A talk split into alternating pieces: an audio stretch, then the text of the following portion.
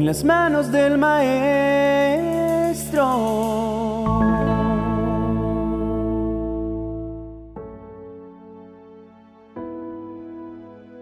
En ese tiempo aún no había árboles ni plantas en el campo, porque yo todavía no había hecho que lloviera, ni había nadie que cultivara la tierra. Del suelo salía una especie de vapor, y eso era lo que mantenía húmeda la tierra. Entonces tomé un poco de polvo, y con ese polvo formé al hombre. Luego soplé en su nariz, y con su propio aliento le di vida Así fue como el hombre comenzó a vivir.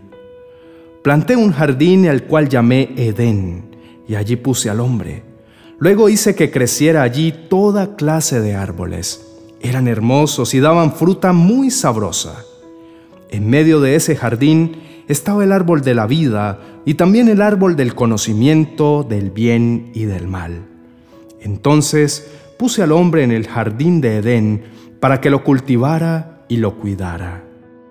Quiero que recuerden que hice la tierra perfecta y fértil, capaz de reproducir todo lo que sea sembrado en ella con excelencia, y le asigné al hombre la tarea de ser su jardinero. Si desde el momento mismo de haberla creado y antes de que el pecado entrara en ella fue necesario que la tierra fuera cultivada y cuidada, cuánto más después de haber dado entrada a la maleza y los espinos, como consecuencia de la desobediencia. La tierra es como la vida de cada uno de ustedes, completamente fructífera, perfecta, lista para producir frutos deseables para su bienestar, como también espinos y maleza que lastiman, ocupan espacio y no tienen beneficio alguno. Yo he dispuesto todos los elementos que se requieren para que la fertilidad cumpla su propósito. Buena tierra, lluvia, luz, calor y semillas de gran calidad. Pero a ustedes corresponde la tarea de ser jardineros y permitir que proliferen las unas o las otras. Yo no haré su tarea. Sean conscientes que de acuerdo con el cuidado y la dedicación que le prodiguen al plantío de sus vidas, asimismo serán los frutos que recogerán y de los cuales se nutrirán. Si dejan su vida o su plantío abandonado a su suerte, Seguramente la maleza crecerá y llenará su terreno, de manera tal que ocupe todo el espacio y ahogue el crecimiento de cualquier buena planta. De ese modo, no habrá frutos buenos que recolectar. Su responsabilidad como jardineros aplica para toda área de sus vidas durante toda su vida. Yo he sembrado en sus corazones las mejores semillas que produzcan frutos al 30, al 60 y al 100%, pero de su disposición y diligencia depende el porcentaje de productividad. Planté dentro de ustedes amor puro, limpio, verdadero. Si ustedes permiten que alrededor crezca la maleza del orgullo, pronto lo ahogará o limitará su crecimiento. Entonces notarán que su vida tiene una pequeña medida de amor que les permite apenas esforzarse y cuidar únicamente de los suyos.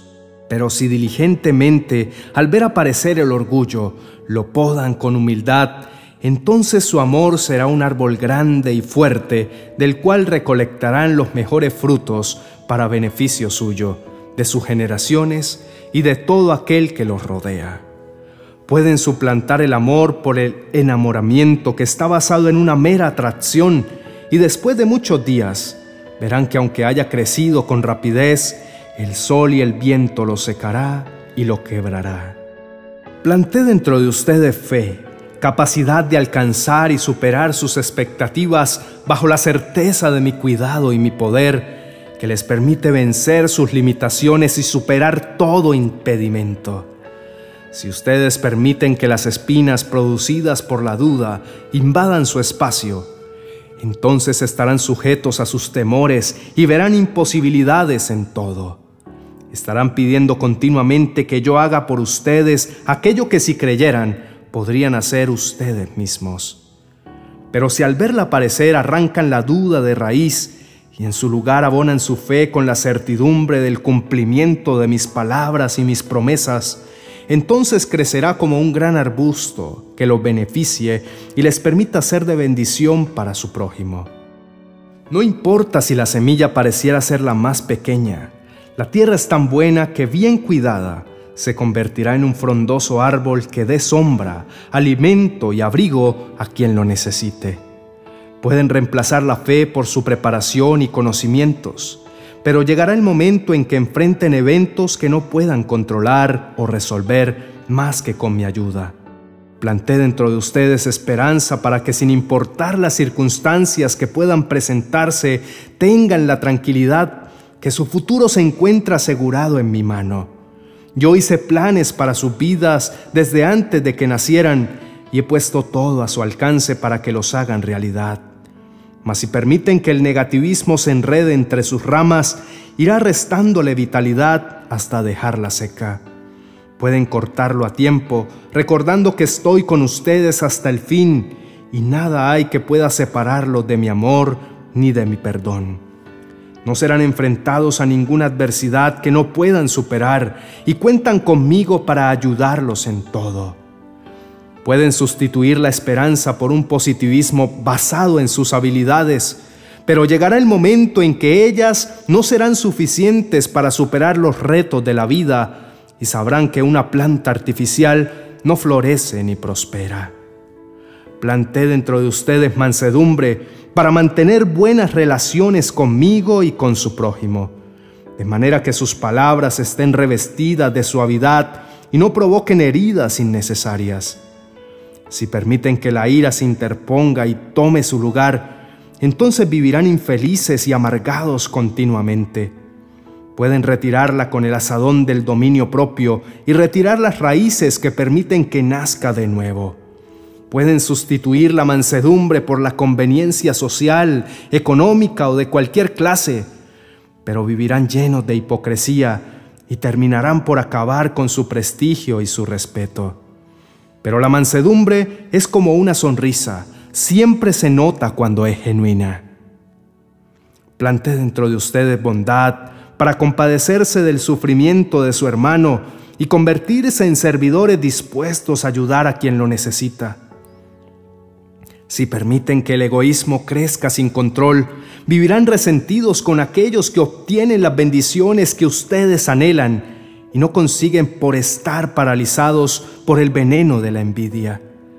Pueden eliminarla con la pala de la solidaridad que genera el sentirse hermanos unos de los otros y comprender que todos están puestos para aprender a vivir en comunidad dentro de las mejores condiciones posibles. Pueden cambiar la bondad por la lástima, que lamenta el dolor del otro para hacerlo sentir buenos, pero no pasa de un sentimiento sin acción. Todo está dispuesto, todo fue creado con excelencia. Tengan la plena certeza de que los frutos que irán recolectando a través de sus vidas provendrán de la diligencia con que estén resueltos a ser buenos jardineros. Cerquen su terreno, empezando por filtrar los pensamientos que albergan en su corazón. Concéntrense en todo lo que es verdadero, todo lo honorable, todo lo justo, todo lo puro, todo lo bello y todo lo admirable. Piensen en cosas excelentes y dignas de elogiar. Supriman de sus vidas todo lo que proviene de los malos deseos, el enojo, la maledicencia, el odio, el resentimiento, la envidia, el orgullo y la autosuficiencia. Examinen sus intenciones, renueven sus patrones de comportamiento y corrijan sus acciones. Si deciden abandonar el terreno y dejar que la maleza se apodere de él, cuando sea el momento de arrancarla, habrá crecido tanto que producirá mucho dolor y tomará más tiempo del que habría tomado quitarla cuando empezaron a ver sus primeras hojas. No se engañen, todo lo que siembren, eso, exactamente eso van a recoger. Mas si cuidan con diligencia del terreno de sus vidas, verán que podrán ayudar a otros a detectar la maleza y les podrán enseñar cómo arrancarla.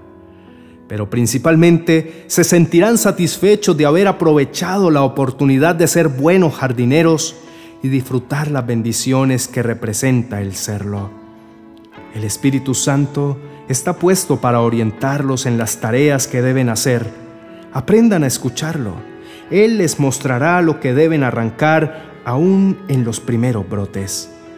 Entre más atentos estén a sus indicaciones, menos difícil resultará la tarea y más pronto tendrán cosechas que superan el 60%. Así que, manos a la obra, es tiempo de poda, con sincero amor, su Padre Celestial.